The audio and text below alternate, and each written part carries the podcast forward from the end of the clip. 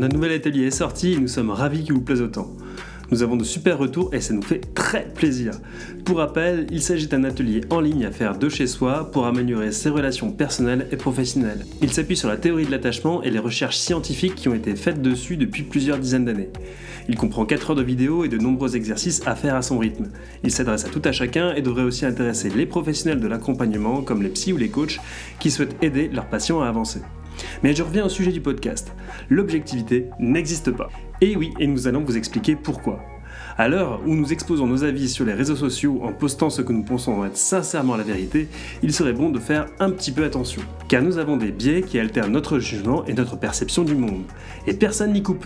Même les esprits les plus brillants ont des biais, mais même en le sachant, il est presque impossible de ne pas tomber dedans nous allons vous présenter quelques biais que nous avons tous et comment ils peuvent avoir des conséquences dans notre vie de tous les jours. Nous verrons aussi que de prendre conscience que nos opinions et pensées sont biaisées permet aussi de mieux vivre avec les autres en étant plus tolérants, car si nous sommes biaisés, les autres le sont aussi. Si vous aimez notre podcast, n'oubliez pas de lui mettre une note sur votre plateforme de podcast favorite. Cela nous aidera à être recommandé à d'autres personnes. Et si la psychologie vous intéresse, nous publions aussi une lettre psy, un email que nous envoyons toutes les deux semaines avec trois articles en lien avec la psychologie et la psychothérapie. Nous sommes fiers d'avoir déjà plus de 7000 inscrits. Pour vous abonner, c'est gratuit, rendez-vous sur catherinapsy.com. Alors Catherine, est-ce que tu peux nous dire pourquoi tu penses que l'objectivité n'existe pas?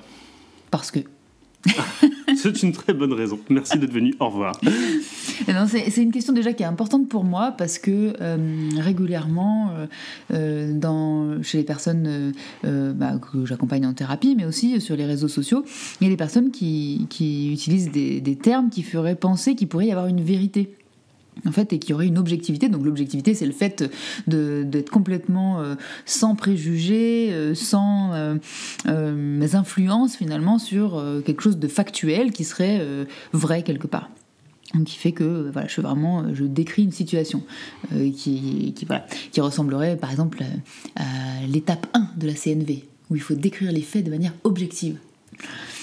Alors quand je dis l'objectivité n'existe pas, évidemment, quand tu décris quelque chose de factuel, si tu décris ce que tu as vu, euh, on pourrait considérer que, que c'est objectif. Mais finalement, dès qu'on est dans le monde des idées et de l'interprétation, en fait, on est tout de suite impacté par ce qu'on appelle nos biais, c'est-à-dire euh, notre cerveau, euh, il crée des raccourcis pour pouvoir comprendre le monde autour de lui, faire des généralités sur un certain nombre de choses pour pouvoir vivre correctement, finalement, et s'adapter à la situation. Ouais, parce qu'en fait, les biais, c'est quelque chose qui est naturel, finalement, qui est qui, est, là pour nous aider finalement. En fait, c'est notre cerveau qui a fait des raccourcis pour que. Euh, bah, qu'on comprenne euh, le monde, quoi, et qu'on puisse s'y orienter. Voilà, c'est des, ouais, des, des, raccourcis finalement, mais sauf que des fois, et eh ben, quand c'est pas forcément approprié, eh ben, ça fait des biais, ça fait des, des bugs. Quoi. Euh, en fait, je dirais qu'un biais c'est approprié puisque c'est un fonctionnement normal du cerveau. Le problème c'est de faire comme si on n'en avait pas. Et euh, notamment, bah, toi qui as fait une formation en CNV, euh, euh, bah, tu, peux observer qu'il y a des personnes parfois dans cette étape 1 où il faut décrire les faits, en fait on est déjà dans l'interprétation. Parce que ce sont nos biais d'interprétation du monde, des situations qui vont agir. Donc par exemple, je ne sais pas si... Oui, des choses comme c'est comme ça, il faut les. les voilà. quand tu m'as agressé, alors ça, ce n'est pas un fait objectif. Pour dire, euh, euh, c'est quand tu m'as dit que euh, j'étais nul de ne pas avoir réussi à faire cuire les pâtes correctement, ça, on est déjà dans une description probablement plus objective, mais il n'y a pas d'interprétation. Et d'ailleurs, cette phase 1, moi je trouve personnellement, je travaille avec la CNV, avec les, les couples que je reçois, mais je trouve que c'est une des étapes les plus difficiles parce que la première fois que tu dis à des gens, mais si, il m'a agressé quand il a dit ça, ou elle m'a agressé quand elle a dit ça, les gens, euh, euh, voilà, ils pensent vraiment qu'ils ont été agressés. Oh, mais agressé, c'est déjà une interprétation. En fait, c'est déjà dire que l'autre avait l'intention de ça, et euh, ça, ça va un petit peu poser problème pour, pour l'échange. Alors ça, c'est l'étape 2. Je te corrige, c'est l'étape 2. La première étape, c'est justement où tu peux te le dire. tu peux te dire ça, justement, ouais, machin, il m'a agressé. Et tu peux y aller en te disant, ouais, mais c'est qu'un sale con et tout, maintenant je vais lui péter les jambes. Il n'y a pas de problème, tu peux te dire ça dans l'étape 1, c'est un peu le défouloir. Et après, la deuxième étape, c'est justement bah, Donc il y a cinq étapes pour toi. oui, il y a, D'accord. Alors que moi je commence là. Ok. Alors du coup. Toi tu commences déjà déjà. Voilà, ta, deux c'est ma une. voilà. Euh, effectivement, avant on va décharger et puis quand on va commencer euh, l'étape d'observation, de, description des faits, c'est déjà euh, hyper compliqué. Et c'est normal que ce soit compliqué. Ça veut dire qu'on est obligé de prendre conscience du fait que on a un certain nombre d'interprétation qui, sont automatiques, desquelles on n'est pas du tout coupable, euh, et qui, viennent se mettre en place dans la communication. Euh, voilà. Alors, le truc, c'est qu'il y en a plein des biais, hein. vous pouvez lire plein de, de, choses à ce sujet, vous, vous en trouverez là, nous par exemple, on peut vous recommander de lire euh, euh, le, le, Cerveau et Psycho, le dernier là. Euh, non, c'est pas le dernier. Non, c'était il y, a, il y a un moment. Hein. Voilà, qui parlait des, des, biais, mais il y a des bouquins là-dessus. voilà. Moi, j'aime bien le livre d'Olivier Siboni. vous allez faire une terrible erreur. Vous allez commettre une terrible erreur. Vous allez commettre une terrible erreur. Alors, il est, moi, je trouve qu'il n'est il est pas si simple à lire, je trouve, parce qu'il est, il est un peu dense, mais, mais il a des trucs hyper intéressants. J'en parlerai un petit peu justement des, des différents biais qui, dont il parle. On, peut faire un petit. Euh, bah, peut-être qu'on peut en donner quelques-uns. Après, il y en a plein euh, de différents. Euh, mais vas-y, peut-être tu veux donner certains que tu connais. On va faire un test. À ton avis, à quel âge est mort Steve Jobs? Moi, je pense comme ça qu'il est mort aux, vers 55 ans. Ah ouais, j'aurais dit 45. T'aurais dit 45 Ouais. D'accord. Et eh ben en fait, c'est 66 ans. Ah ouais Ouais. En fait, là, ça, ça, là c'est pas très très probant dans, dans notre échange, mais euh, là, on parle du biais d'ancrage, c'est-à-dire que quand je te donne un chiffre qui peut être complètement random, complètement aléatoire, ah. et eh bien toi, tu vas prendre ce chiffre-là de référence et te baser pour faire ta réflexion mais, euh, mais voilà, même si c'est euh, si c'est n'importe quoi. Et en fait, c'est le problème qu'on va avoir, c'est qu'un politique qui peut arriver et dire n'importe quel chiffre, euh, je sais pas, sur le chômage, mm. l'immigration, n'importe quoi, des trucs, des trucs qui, se, qui sont bien, bien touchy. Et, et ben même si quelqu'un va démontrer que c'est faux derrière, comme c'est la première chose que tu as entendue, ça reste dans la tête. C'est le biais d'ancrage. C'est ça le biais d'ancrage. C'est le fait que la première chose, la première info que vous entendez sur un sujet, en fait, elle va devenir plus importante que les autres. Voilà, après, tu as d'autres biais aussi qui sont hyper intéressants. Moi, j'aime bien. Un de mes préférés, c'est le biais du survivant. Alors, je reprends Steve Jobs, par oui, exemple. c'est parce que c'est un mec de la technologie, c'est ton truc, quoi. Ouais, j'aime bien, j'aime bien mais, mais, Steve Jobs, il est un peu adulé, tu vois, aussi. Euh, euh, donc, il y a une, sorte d'aura, et donc, il faut faire tout comme Steve Jobs. Il faut commencer dans un garage, il faut tout plaquer, il faut prendre des drogues, faut. Enfin, il, voilà. Il, a carrément des drogues. Ah oui, oui, il était... en tout cas, dans sa jeunesse, il, a testé, euh, testé à peu près tout et n'importe quoi. Et, et ouais, donc, il faudrait faire comme Steve Jobs, on voit des posts inspirants, machin, qui vantent euh, les mérites de, bah, de, Steve. Et euh, sauf qu'en fait, le, là, on, fait, on, utilise le biais du survivant. C'est-à-dire qu'en fait, on prend cet exemple-là de cette personne qui a réussi, alors que derrière, eh ben, il y a tout plein de personnes qui et Du coup, on va dire, bah, tout le monde peut réussir. Voilà, euh, quand on veut, on peut, comme Steve Jobs, il suffit de faire, de, faire comme lui. Sauf que non. c'est une exception. C'est une exception, c'est une exception, Steve Jobs. Sinon, euh, bah, voilà, le, monde aurait été changé plein plein de fois.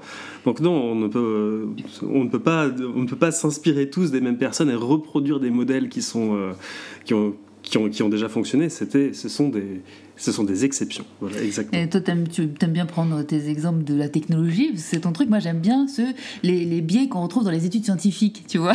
Ah, c'est quoi les biais des études bah, scientifiques Tu as par exemple le biais de confirmation qui va faire que euh, quand tu as une hypothèse en tête au début de ton étude scientifique, tu, tu sais à peu près ce que tu veux euh, confirmer comme hypothèse. En fait, ça va être difficile pour ton cerveau d'accepter si les résultats que tu trouves euh, sont, euh, vont à l'encontre de cette hypothèse-là. Donc c'est tout à fait normal. Hein. J'insiste, là on, rigole, mais en fait c'est normal, c'est le fonctionnement normal du cerveau. Euh, donc ça, nécessite, si on veut pouvoir être le plus objectif possible quand on n'est pas sûr d'une de, situation, ce qui est du coup rare, les situations dans lesquelles on est sûr bah, c'est pas si fréquent d'ailleurs. Mon père qui est physicien me dit que parfois, un haut niveau de physique, euh, au niveau de la physique quantique, parfois on n'est pas loin de la philosophie. Donc en fait, on croit que les maths ou la physique, euh, c'est des choses sûres, mais lui, euh, il en fait un haut niveau et il te dit, mais non, en fait, non, c'est pas sûr quoi. Donc voilà, le biais de confirmation, c'est le fait que comme tu as en tête ce que tu veux que, avoir comme résultat, et eh ben, tu vas surtout voir beaucoup de choses qui vont dans ce sens. Tu as aussi le biais de sélection, c'est-à-dire que tu vas faire dire à une étude quelque chose, mais en fait, tu sélectionné que celle qui va dans ton sens. Quoi. Et donc ça, on peut euh, retrouver ça régulièrement où tu vas, tu vas voir que dans des études où tu as une méta-analyse, par exemple, tu as, un résumé de plusieurs études, bah en fait, elles vont toutes dans le même sens, mais tu pas pris les autres, tu pas sélectionné les autres parce que bah, ton cerveau, il a oublié d'aller voir euh, ça parce qu'il sélectionne ce qu'il faut. Et puis, tu vas avoir aussi euh, le biais d'allégeance, c'est-à-dire si, par exemple, moi, éventuellement, voilà, j'aime beaucoup la thérapie des schémas. Si je fais une étude sur la thérapie des schémas, bah, j'ai une allégeance à la thérapie des schémas parce que voilà, je, je, la pratique, je la trouve super. Et donc, euh, ben, une étude qui va pas dans son sens, ça va, ça va. Ça serait presque un conflit d'intérêt. Ça pourrait être vraiment un conflit d'intérêt. Euh, voilà, je sais pas si tu as d'autres biais. Euh. Ouais, il y en a un que j'aime bien encore. Je reprends le monde de la tech hein, parce que c'est moi. Hein. Est-ce que tu connais l'histoire de Blockbuster et de Netflix? Non. Non, Blockbuster, c'est aux États-Unis, c'était une, une, une grosse boîte qui faisait de la location vidéo. Donc ils avaient plein d'enseignes euh, un peu partout. Et euh, Netflix, ils avaient un projet justement de location de. À l'époque, c'était de DVD, d'envoi, réception. Quand ils ont expliqué tout ça à Blockbuster, qui était très gros, et eh ben ils ont bien rigolé quand ils sont arrivés chez Netflix. Ils les ont ramenés à la porte euh, en se marrant bien. Bah, maintenant, en fait, Blockbuster n'existe plus. Netflix est devenu ben, ce qu'on connaît. Euh, et, c'est ce qu'on appelle le biais d'optimisme, c'est-à-dire que moi je l'ai pas mal celui-là. Le biais d'optimisme, ouais, voilà, c'est-à-dire que euh, on a on a plus tendance à croire que ça va marcher et que ça, voilà. Alors tout le monde l'a pas parce que et je pense qu'il y a certains biais euh, qui, qui sont construits en fait en fonction de l'histoire qu'on a et de la personnalité qu'on a. Et c'est vrai que je me souviens, on avait fait une vidéo, je sais pas, il y a deux ans maintenant sur un test, voilà, de, de, de potentiel émotionnel, je crois, quelque chose comme ça, et ça avait noté que j'avais un score d'optimisme énorme ah qui montrait que j'ai ce biais-là, moi. C'est-à-dire j'ai une tendance à, penser qu'il y a une solution pour tout, euh, ce qui parfois malheureusement est faux, et, donc euh, bah, je peux me prendre un peu des, claques dans la tronche. Mais justement, le biais d'optimisme fait que même quand je me prends une claque, euh, bon, je m'effondre un peu, mais derrière, donc je le trouve pas mal, moi, celui-là. Mais effectivement, parfois, ça peut donner l'impression que je prends pas assez le temps de, de rester sur ce qui va pas parce que je suis tout de suite bah, orientée solution, comme les thérapies orientées solution moi, ça, me convient, mais effectivement. Ouais. alors après, c'est vrai que ce biais, ce biais d'optimisme, on le voit aussi euh, pas mal sur la route. Il y avait une, une étude qui est sortie qui montre qu'il euh, il y a 90% des conducteurs qui pensent faire partie des 50% meilleurs. Ah oui. Voilà. Ah oui, donc le biais d'optimisme, c'est aussi le fait de euh, s'attribuer euh, des qualités, euh, peut-être. Voilà, ou même suivre aussi. On parle aussi de biais d'optimisme avec les, par exemple, les leaders politiques. Hmm.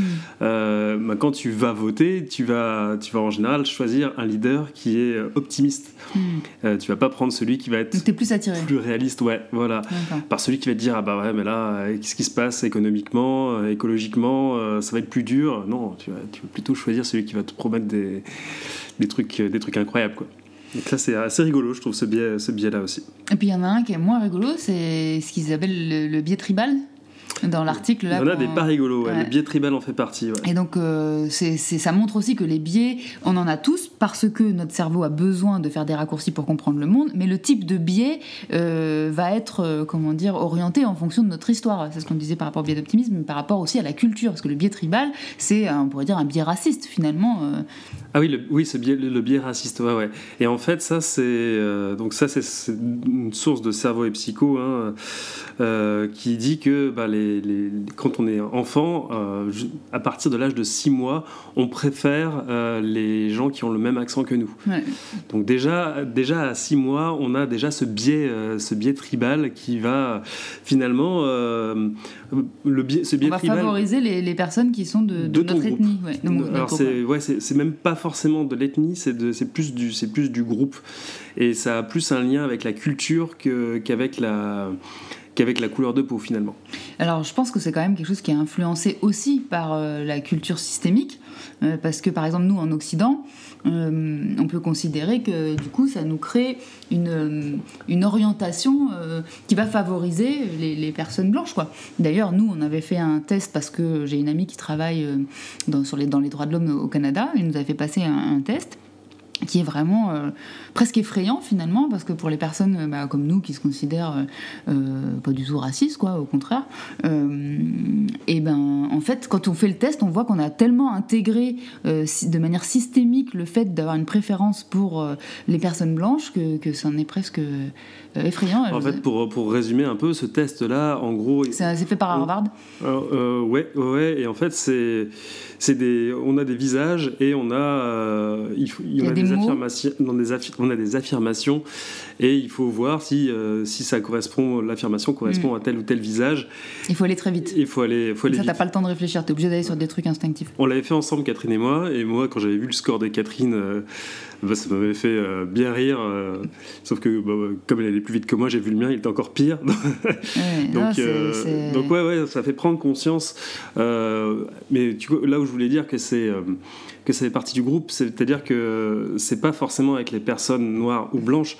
Euh, on voit que ça marche avec les personnes qui sont gays ou non, ou les. Euh, d'ailleurs, le test, euh, nous on l'a fait pour. ou les gros et pas gros. tout à fait. ils l'ont fait pour plusieurs personnes et vraiment ça montre que ça, ça, ça, rend encore plus humble en fait par rapport au système des biais et, hum, et en tout cas en ce qui me concerne, ça m'a permis de encore plus vouloir travailler sur la déconstruction de tout un tas de, de, de, bah, croyances, de pensées euh, euh, que je pouvais avoir, parce que bah, autant je savais qu'on avait des biais et que ça pouvait influencer euh, euh, ma manière d'être avec les autres si je pense que par exemple les autres peuvent pas m'aimer, euh, si je pense que je suis trop nulle ou que les autres sont trop nuls, tout un tas de choses, qu'on travaille en thérapie, donc tout ça était très clair pour moi. Mais là, à ce moment-là, quand je me suis dit, mais en fait, de manière systémique, on peut avoir des automatismes qui peuvent faire mal aux autres, en fait, sans que tu peux discriminer des gens, même sans, sans le vouloir. Donc, parce que ta société, en fait, t'as donc il y, aurait, euh, il y aurait même limite une couche, euh, si j'ai bien compris, biologique, parce que ce que je disais, c'est que bah, à partir de 6 mois déjà, les enfants ils commencent ils favorisent leur groupe, ouais. Ils favorisent déjà leur groupe. Ensuite, on aurait aussi une couche systémique. Bah, culturelle, ouais. Ouais, euh, culturelle. Et puis après, on aurait peut-être aussi une couche, une couche sociale, encore en plus, ce qui ferait, ce qui, ferait, mm. ce qui nous fait finalement un empilement de de, de, biais qui peuvent qui nous affectent et euh, et pour moi vraiment c'est hyper important d'en prendre conscience. Euh, ça veut pas dire qu'on peut euh, tout le temps les éviter parce que bah, ils font partie de nous. Alors après il y en a certains comme on disait qui sont moins marrants que d'autres. Et moi personnellement j'essaie vraiment de travailler beaucoup là-dessus de discuter avec les personnes concernées. J'ai lu des bouquins etc je fais de mon mieux quoi même si bah voilà il reste beaucoup à faire. Mais c'est important d'avoir en tête qu'on en a. C'est-à-dire que voilà, votre vision du monde, notre vision du monde, elle nous appartient à nous en fonction des raccourcis que notre cerveau a fait à nous. Parce que, bah, par exemple, on parlait du biais d'ancrage tout à l'heure. Bah, si la première information que j'ai entendue, moi, euh, sur, euh, je sais pas, une info politique, c'est quelque chose, et toi, c'est autre chose, euh, en fait, il n'y en a pas un de nous deux qui a raison. C'est juste que notre cerveau, il a retenu justement cette première information et il va en faire comme une sorte de cheval de bataille. Et après, il va, avec son biais de confirmation, après, il va aller chercher ce qui va dans ce sens-là. Et d'avoir déjà conscience de ça, bah, alors, en thérapie de couple, c'est hyper important parce que tu vas pouvoir ah oui, c'est bah, la même chose qui est vue par les deux ou vécue par les deux et qui est interprétée, ressentie. Exactement. C'est sa faute à lui, c'est sa faute à elle, c'est sa faute. Ok, c'est en fait c'est chacun a vu le monde à sa manière. Alors je parle pas des situations euh, dramatiques où il y a de la violence ou etc. Où là on n'est pas en train de faire du couple, il hein, faut se mettre en sécurité. Mais quand on est dans un couple et qu'il n'y a, pas de, situation de violence, c'est des disputes, ils n'arrivent pas à communiquer, bah déjà ça va être la première chose, ça va être de prendre conscience qu'en fait on n'a pas la même vision du monde et que c'est normal et ce qui est encore plus dur après, c'est de se dire bon, maintenant je vais pas juger l'autre manière ou alors je peux la juger, mais je vais accepter, euh, même si je la comprends pas, cette vision du monde. Et moi personnellement, je trouve que euh, ça aide beaucoup à pouvoir se comprendre, déjà l'autre, mais soi-même aussi, dire ok, j'accepte. Et puis euh, ça développe le respect en fait de l'un envers l'autre. Et là, on est en train de lire un bouquin en ce moment pour le psychobook qui va, je trouve, vachement dans ce sens-là. même si on le détaille un peu plus, il y a des choses qu'on aime et des choses qu'on n'aime pas. Toi aussi, tu le lis en ce moment. Oui, oui, ça fera un bon débrief. On va se retrouver donc le 3 janvier pour discuter de ce. Ah, j'avais pas la date. Ce deuxième psychobook. Il faut que je me dépêche un peu de temps.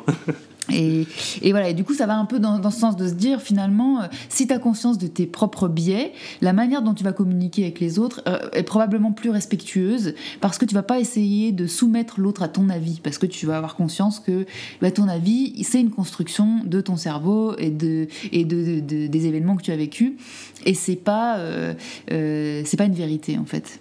Et du coup, ça pose un peu la question un peu philosophique de qu'est-ce que la réalité et euh, est-ce que tu n'as pas des patients qui, justement, peuvent prendre peur, finalement, de, de, la perte de, de repères qu'ils peuvent avoir en se disant que, voilà, ils, vivent dans un monde biaisé, finalement, où ils où ce qu'ils voient, c'est qu'une interprétation, euh, leur éducation est biaisée, leur euh, Alors ça va dépendre la société est, biaisée, est biaisée. Moi, j'en reçois beaucoup de patients qui ont vécu des traumatismes, puisque c'est, je suis spécialisée dans, dans, les approches de traitement des traumas, mais euh, du coup, la première chose à faire, c'est la sécurité. Si tu as trop d'incertitudes, de, d'incertitude, euh, tu plus en sécurité. Donc d'abord, il faut traiter un certain nombre de choses. On va pas commencer à traiter les biais et je vais pas dire à tous mes patients qui sont hyper mal, non mais ça c'est pas vrai, non ça c'est pas vrai, enfin je veux pas... voilà par contre, une fois qu'on est un peu plus avancé, s'ils en ont envie, parce que si ça les fait pas souffrir, ils sont pas obligés de le travailler, mais s'ils en ont envie, on va pouvoir commencer aussi à déconstruire un certain nombre de choses. Ça veut pas dire qu'on peut pas avoir d'opinion. En fait, je pense que c'est juste que, euh, par exemple, moi sur les réseaux sociaux, j'essaye au maximum de, euh, comment dire, j'ai conscience de mes biais et donc j'essaye de pas imposer mon point de vue. Par contre, ça m'empêche pas en privé d'avoir un point de vue parfois tranché sur certaines choses, euh, mais qui sont vraiment qu'une opinion. Et c'est pas gênant si je le présente comme une opinion. Si je dis, bah voilà, moi mon avis c'est que ça, je pense que si, je pense que ça, euh, ça veut dire que je formule en disant, je sais que bah, j'ai mes propres biais et ma propre vision du monde, mais euh, ça m'empêche pas de l'avoir. L'idée n'est pas de se dire, on peut plus avoir d'opinion sur rien. Mais par contre, bah, dans certaines situations, je pense que ça vaut le coup, notamment quand on communique publiquement, de rappeler quand on parle d'une opinion, et quand on parle de euh, quelque chose, comment ça fonctionne, qu'est-ce qu'on en sait aujourd'hui, euh, il y a plein de, polémiques sur des sujets en psychologie euh, aujourd'hui, puisque la psychologie, la et la psychiatrie sont des, sciences jeunes, donc il y a plein de choses qu'on ne sait pas, qu'on ne comprend pas. Bon, bah, il y a des gens qui se, qui se battent sur l'histoire des faux souvenirs, par exemple, l'analyse traumatique, la, dissociation. Alors après, là, dans, sur, ce que tu, sur ce que tu dis sur l'amnésie traumatique et Enfin, là, y a, les gens se battent, mais à mon avis, il y a peut-être aussi une composante euh, légale euh, liée à la justice, finalement, euh, j'imagine, pour les, bah, procès. il y a besoin d'avoir une sorte Oui, on fera un épisode là-dessus, bien sûr, effectivement. mais néanmoins, effectivement, les personnes qui travaillent du côté judiciaire, bah, eux, ils ont besoin de chercher une vérité. Alors là, les gens ne me voient pas, mais je mets entre guillemets, puisque là, vu tout ce qu'on est en train de dire, bah, la vérité, voilà, elle est. comment dire parfois c'est important de, peu importe ce qui s'est passé en fait euh, si les gens souffrent les gens souffrent c'est tout quoi en mm. fait hein. donc euh, donc voilà, c'est la, question de... Euh, bon, après, il y a bien sûr des choses qui sont différentes et qui tombent sous le coup de la loi, mais là, je parle de cas pas forcément graves, mais simplement, si on est dans un domaine où on a besoin de chercher une vérité, c'est très différent de la thérapie. Et néanmoins, ces gens font quand même des recherches et ils se battent entre eux alors qu'ils parlent pas du même sujet. Hmm. Ouais, c'est vrai. Moi, je, regarde un peu les, les réseaux sociaux. C'est les, les, les, psys se battent beaucoup entre eux, je trouve. Pas que les euh, psys, c'est tout le monde. En fait, euh, dès, pour moi, dès qu'une opinion est formulée comme étant une vérité, elle devient euh, une injonction de plus. Euh, euh, on essaye de soumettre l'autre à, notre avis, et du coup, pendant ce temps-là, bah, on n'écoute pas l'avis de l'autre. On part du principe que l'autre, soit il est bête, soit il est méchant, soit, je sais pas, il est, il est, mmh. il, est con, enfin tout ce que tu veux, mais bien sûr, ça certainement, ça existe peut-être de manière plus ou moins objective, les gens cons, méchants, etc. Mais dans une majorité des cas, je crois vraiment que les gens, c'est peut-être mon biais d'optimisme qui me fait dire ça, mais je crois vraiment que les gens sont ni, ni cons, ni bêtes, ni ni, euh, euh, méchants. Ils ont une raison de penser ce qu'ils pensent parce qu'ils ont vécu des choses, parce qu'ils ont leur propre biais. Et si on peut écouter euh, eux, leur façon de voir les choses, ben, je pense que ça nous permet d'avoir un peu moins de violence aussi. Voilà, déjà, ça crée une connexion, une connexion avec l'autre. Et à partir du moment où il y a une connexion, eh ben, on peut commencer mm. à, dialoguer, à faire avancer les choses. Mais si on est dans la lutte finalement l'un contre l'autre, parce qu'on ben, on, se respecte pas finalement. Voilà, on affronte nos différentes enfin, avis euh, qui sont finalement aussi biaisés ben ça, ça, marche, ça marche pas. Quoi. Bien sûr, et bon, après, il y a des moments avec qui on n'a plus envie d'être en connexion avec les gens, et dans ces cas-là, pas de problème. C'est juste que quand on essaye de se comprendre, et là, moi je fais référence à la thérapie de couple parce que c'est mon métier, mais ça, je pense que ça peut être le cas, bah, je sais pas si tu t'engueules avec ton voisin, tu as peut-être un intérêt à ce que ça se passe bien avec lui, euh, parce que bah, sinon peut-être il va te faire chier, et puis toi tu vas le faire chier, puis bon, bah, on monte dans une escalade. Si tu discutes avec lui en essayant de comprendre son point de vue, euh, peut-être que voilà, c'est un étudiant, euh, toi tu es un père de famille, t'as envie d'être pépouse, euh, t'as la quarantaine, t'as envie d'être pépouse, et puis à côté, t'as un étudiant, lui, il a envie de faire la fête. Bon, si chacun essaye d'imposer euh, euh, son point de vue et donc son comportement à l'autre, en fait, c'est la fin des haricots. Alors que si on peut essayer de se comprendre. Euh, voilà, peut-être que lui, il vient de sortir de chez ses parents. Ses parents, ils étaient hyper sévères. Euh, lui, du coup, il est content de temps en temps de pouvoir faire une teuf.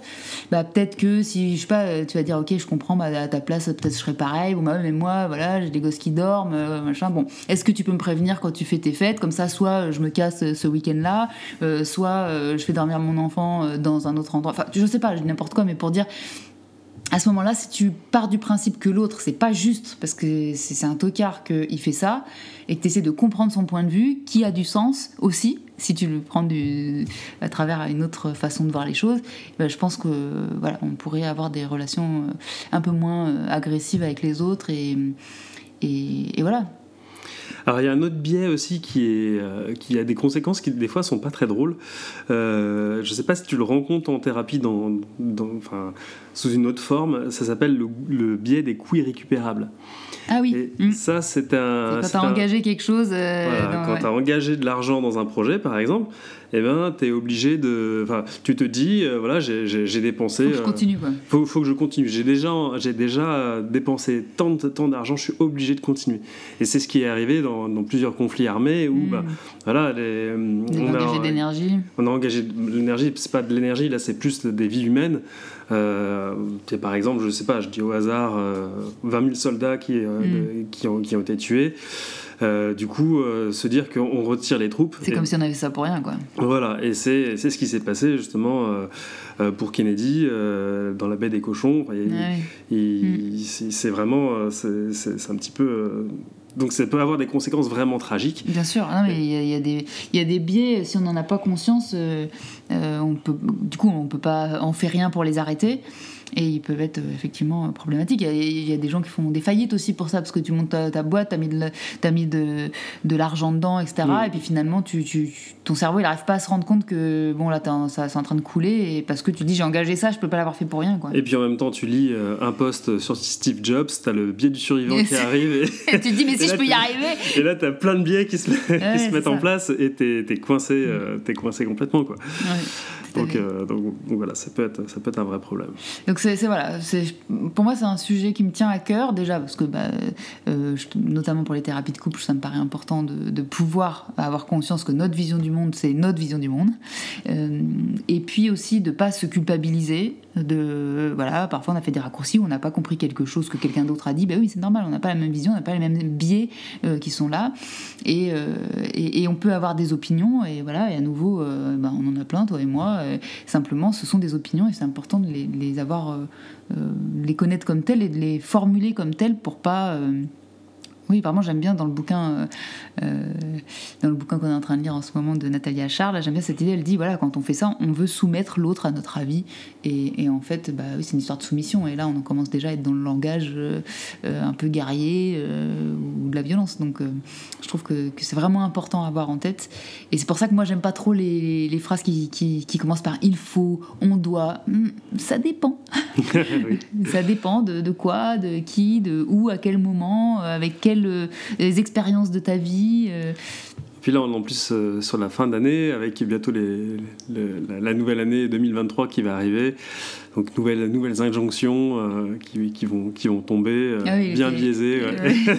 voilà. Après, tout est question de, savoir euh, si une fois qu'on en a conscience, voilà, il y a des choses qu'on peut choisir, bah, comme c'est mon cas, de, de, déconstruire. On essaye de déconstruire un certain nombre de choses, et puis d'autres, on va se dire, bah, je m'en fous. En fait, si ça fait de mal à personne, moi, ok, je fais des raccourcis, mais c'est pas grave. C'est simplement, je vais pas essayer de soumettre les autres à ça. Donc c'est pas hum, forcément, voilà, c'est et donc aussi, tu... là, on explique aussi un peu comment naissent les trolls sur Internet. Hein. c'est quoi leur biais aux trolls alors bah, Justement, les biais, c'est le, troll, c'est euh, les biais des uns qui s'affrontent. Euh, voilà, il pense que son avis est, plus intéressant et intelligent que, que celui Sans aucune euh, possibilité d'avoir une, d'avoir qu'il y en ait un qui ait beaucoup plus raison par rapport à l'autre. C'est ça. Et parfois, il y a des situations, et en thérapie de couple, c'est assez amusant parce que parfois, ils me disent, mais alors du coup, qui a raison? Mais les deux? mais comment on fait si on a des besoins contradictoires? Et en fait, ils sont rarement contradictoires, les besoins, si on arrive. Et à ce moment-là, j'imagine qu'ils te cherchent un peu comme un juge c'est ça, ça, ils essayent de me positionner comme un juge et c'est important que justement je prenne pas cette place et que je me prononce pas. Et pourtant, ça m'empêche pas parfois, à l'intérieur de moi, j'ai tout à fait un avis sur la question, si tu veux. J'ai envie de dire, ouais, bah écoute, effectivement, il pourrait en faire plus euh, parce qu'il faut rien. Mais c'est pas à moi de dire ça, en fait. C'est l'idée, c'est qu'ils trouvent leur, leur, euh, leurs options à eux en ayant euh, accepté. et quand je dis accepter, ça veut pas dire que quand tu acceptes le point de vue de l'autre, ça veut pas dire que tu es d'accord avec. Ça veut dire que tu as accepté que son point de vue il n'est pas plus con que le tien. Bon, bah ok. Et parfois c'est dur, hein Parfois c'est compliqué. Et bah oui, ok, d'accord. Parfois nous, on discute, j'ai envie de dire, mais, mais, pas, mais pas du tout, mais pas du c'est pas du tout comme ça que ça se passe, quoi. Et bah si, dans ta tête à toi, ça se passe comme ça, dans la mienne, ça se passe comme ça. Bon, ok, on respire, c'est pas plus bête. Et, et voilà. Et donc c'est pour ça que moi, sur les réseaux sociaux, je fais le choix de pas donner tellement mon opinion. Et les quelques fois où je le fais, je le précise vraiment, que c'est ma façon de voir les choses et qu'il y a d'autres manières de faire. Euh, parce que, euh, comme c'est un compte professionnel, c'est Catherine Lapsi, c'est pas un compte perso. Je, euh, je, enfin, je parle de ma profession et c'est important pour moi que les gens qui, qui ont besoin d'un travail sur eux aient conscience que leur façon de voir les choses, et eh bah ok, elle a du sens, elle est intéressante, et ils peuvent la changer si elle, elle les fait souffrir. Mais c'est leur vision du monde et ils ont le droit de voir les choses autrement que le voisin ou la voisine ou le compte d'à côté qui dit autre chose. quoi. Ok, bon, bah, c'est une discussion euh, à la croisée de la psychologie, de la philosophie. et euh, bah, peut-être qu'on peut-être qu'on va retrouver des choses euh, qu'on qu'on a dit un petit peu quand on fera le, le live donc sur le psychobook. Ce mois-ci, ça s'appelle la communication à l'usage de la communication non violente. La communication non violente à l'usage de ceux qui veulent changer le monde de Nathalie Achard. Voilà, donc là maintenant, il va falloir que vous commenciez euh, le bouquin rapidement. Si vous ne l'avez pas commencé, vous voulez y participer, après vous pouvez écouter le live et y participer sans, sans avoir lu le livre. Mais, on euh, fera un débrief, mais on ne va pas non plus tout vous raconter le livre, hein, sinon, euh, voilà, c'est dommage pour Nathalie Achard qui a écrit tout un bouquin intéressant. Et c'est surtout, bah, nous, on donnera notre opinion sur... Et on précisera que c'est notre opinion. Voilà.